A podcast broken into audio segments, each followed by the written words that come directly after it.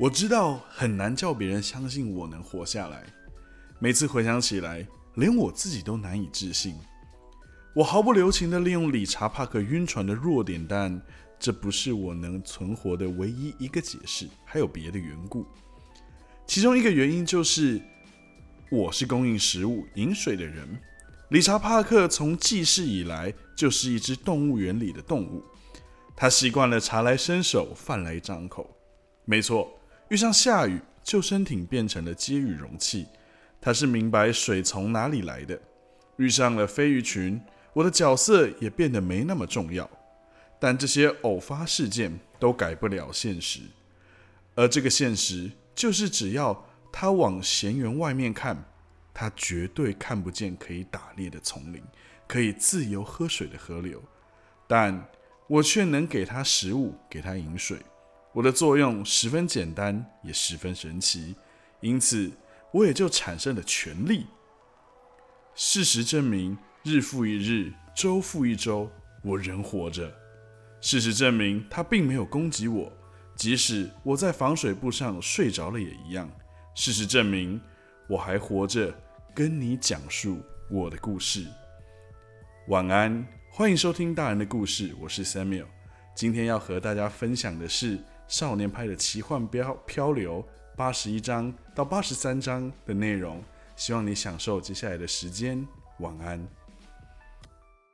我把雨水以及蒸馏器制造的淡水，用三指五十公升的塑胶袋装好，绑紧袋口。储存在橱柜里，不让理查·帕克看见。这些塑胶袋，就算装满了黄金、蓝宝石、红宝石、钻石，都不可能更珍贵。我无时无刻不担心塑胶袋会有什么变化。我最可怕的梦魇是某天早晨打开橱柜，却发现三指塑胶袋都漏了，甚至裂开了。为了防范于未然，我用毛毯把塑胶袋裹住。免得塑胶袋和金属船壳摩擦，而且我尽量不去移动，以免破损。但我还是不断担忧塑胶袋口细绳会不会把袋口越磨越薄。万一袋口破了，我该用什么来封口？碰上天公作美，碰上大雨如注，碰上塑胶袋都已装满的不能再满，我就用水瓢两个。塑胶水桶、两个多功能塑胶容器、三指宽口杯，还有空的罐子。现在我把罐装水喝完，都会把空罐子仔细的收集起来，来装水。再来，我会把呕吐塑胶袋装满水，把袋口扭紧绑个结。要是大雨仍不停的下，我就会用自己来当容器。我会把接雨器的管子放进嘴里，然后不停的喝。喝喝，我总是在理查·帕克的淡水里兑上海水。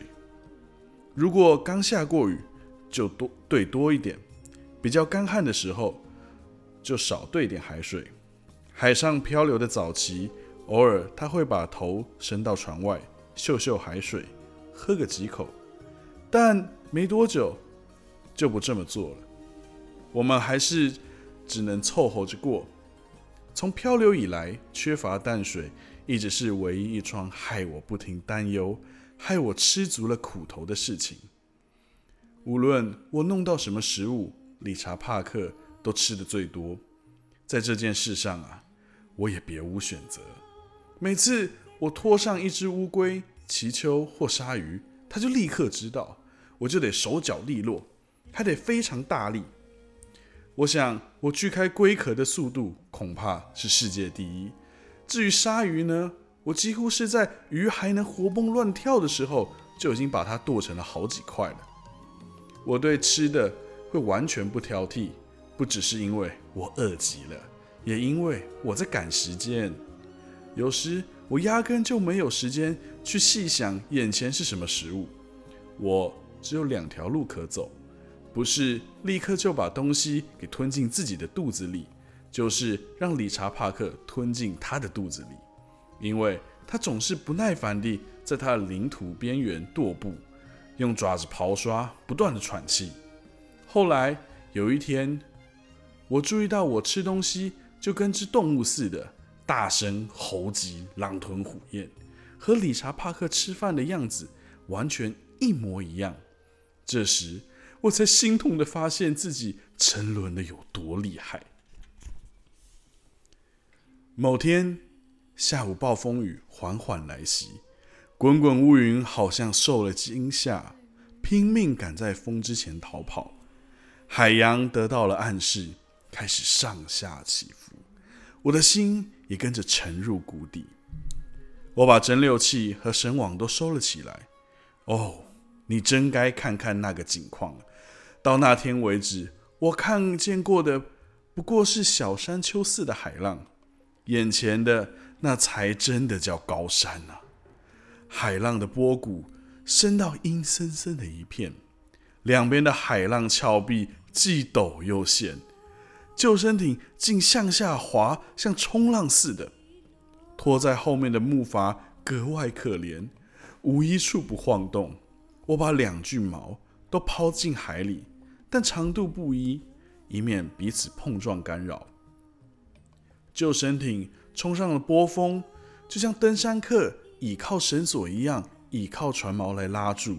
我们一直往上冲，直冲到白色的浪头，才乍见光线和泡沫。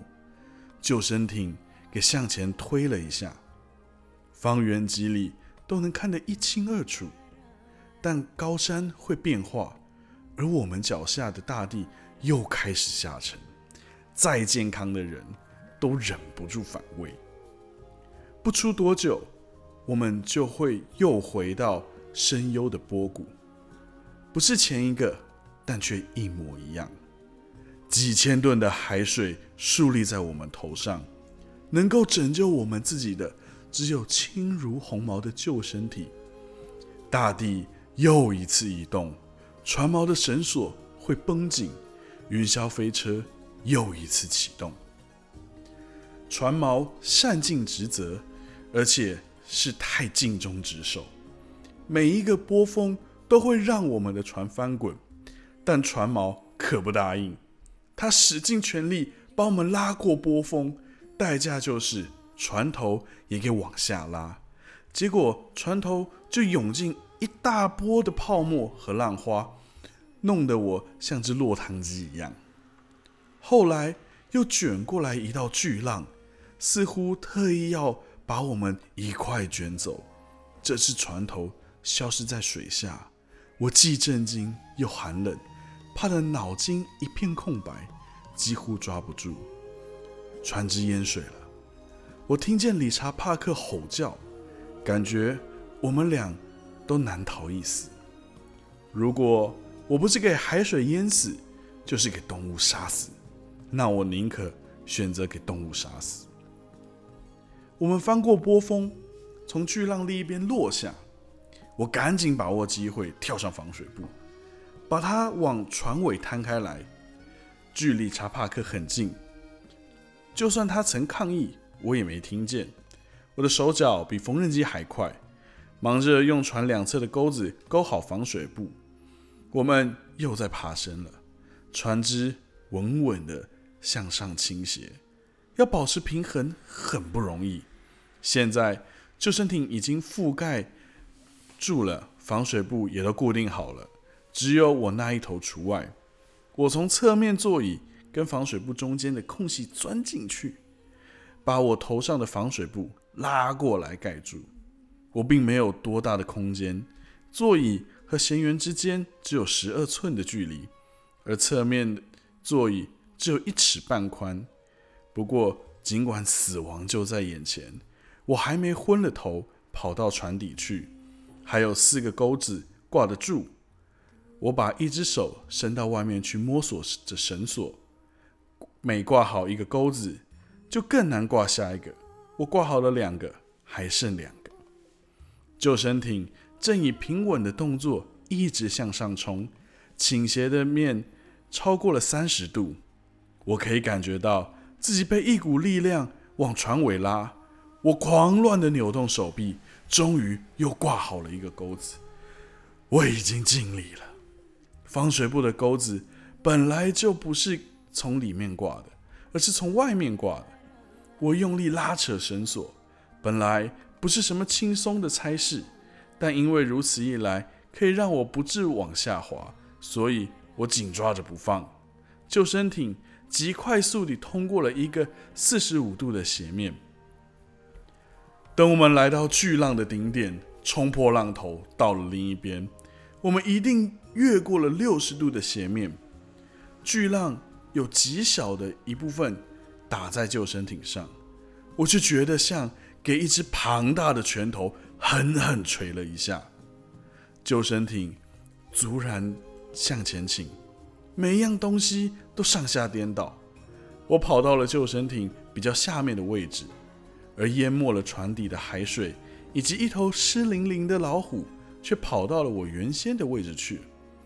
我并没有感觉到老虎，我一点也不确定理查·帕克究竟在哪里。防水布底下一片漆黑，但在我们又降到另一个波谷之前，我已经溺水了。这天接下来的时间，一直到入夜，我们就这么上上下下、上上下下颠来晃去。最后，连恐惧也变得单调，逐渐给麻痹以及全然的放弃所取代。我一手紧抓着防水布绳索，一手握紧船头座椅的边缘，身体则平贴着侧面座椅。这种姿势不但得忍受海水的冲刷，还得忍受防水布把我狠揍一顿。我又湿又冷，身上。不是淤伤，就是给骨头龟壳刮伤。暴风雨的呼啸一直不停，丽莎·帕克的咆哮也一样。不知是夜里的什么时候，我注意到了暴风雨停了。我们在海面上正常的晃动，从防水布上一道小裂缝，我看见了夜空，繁星点点。一朵云也没有。我把防水布卷起来，躺在上面。黎明时分，我才注意到木筏不见了，只剩下两根绑在一起的桨和其间的救生衣。看着这些残骸，我心里的感受就跟屋主看着大火烧过，只剩一根横梁还屹立不倒一样。我转身细看海天交接之处。的每一点，什么也没有。我的海洋小镇就这么消失了。虽然船锚竟然奇迹似的还在，仍忠诚的牵引住救生艇，但我并没有感觉到多大的安慰。失去木筏对我的身体或许并不致命，对我的精神则不然。救生艇的情况也很糟糕，防水布有好几套撕裂。有些地方显然是理查·帕克的杰作。我们有很多食物流失，不是掉到海里，就是给灌入救生艇的海水泡坏了。我全身酸痛，大腿上有道很严重的割伤，伤口肿胀变白。我太害怕，差点不敢去检查橱柜。谢天谢地，水袋都没有破掉，因为我没有把蒸馏器的气全部漏光。所以绳网和蒸馏器填满的空间，水袋没有晃动的很厉害。我既疲惫又气馁，解开了船尾的防水布。理查·帕克一声不吭。我还在想，他不会是淹死了吧？没有。我把防水布卷到了中央座椅的位置，日光照射进去，他动了动，低声咆哮，爬出了水里，趴在船尾座椅上。我拿出针线，忙着缝补裂开的防水布。稍后，我用绳子绑了一个水桶，把船里的水往外舀。理查·帕克心不在焉地看着我，他似乎觉得无论我做什么都很无聊。天气很热，我的进度不多，再舀一次，却找回了我失掉的东西。我看着他思索，躺在我掌心的。是我与死亡之间的唯一阻挡，最后一个橘色哨子。这是今天和大家分享少年拍的奇幻漂流八十一章、八十二章以及八十三章的故事。在今天分享的故事，我们看见拍在面对呃船难的绝望，以及这个无情的风浪的挑战困难，他并没有放弃，反而是在面对这样子的困境时，他测驱动自己的身体去做许多的一个防范措施，以至于他能够在这样子的一个严峻的环境里面存活下来。而在最后舀水的过程中，他甚至还找到了当初能够使他坚强、坚持在这个船难的那个救命的哨子。这好像就象征了这个希望。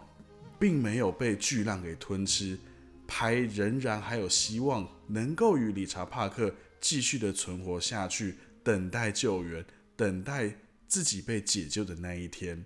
那这是我今天的分享，希望你享受在其中。晚安。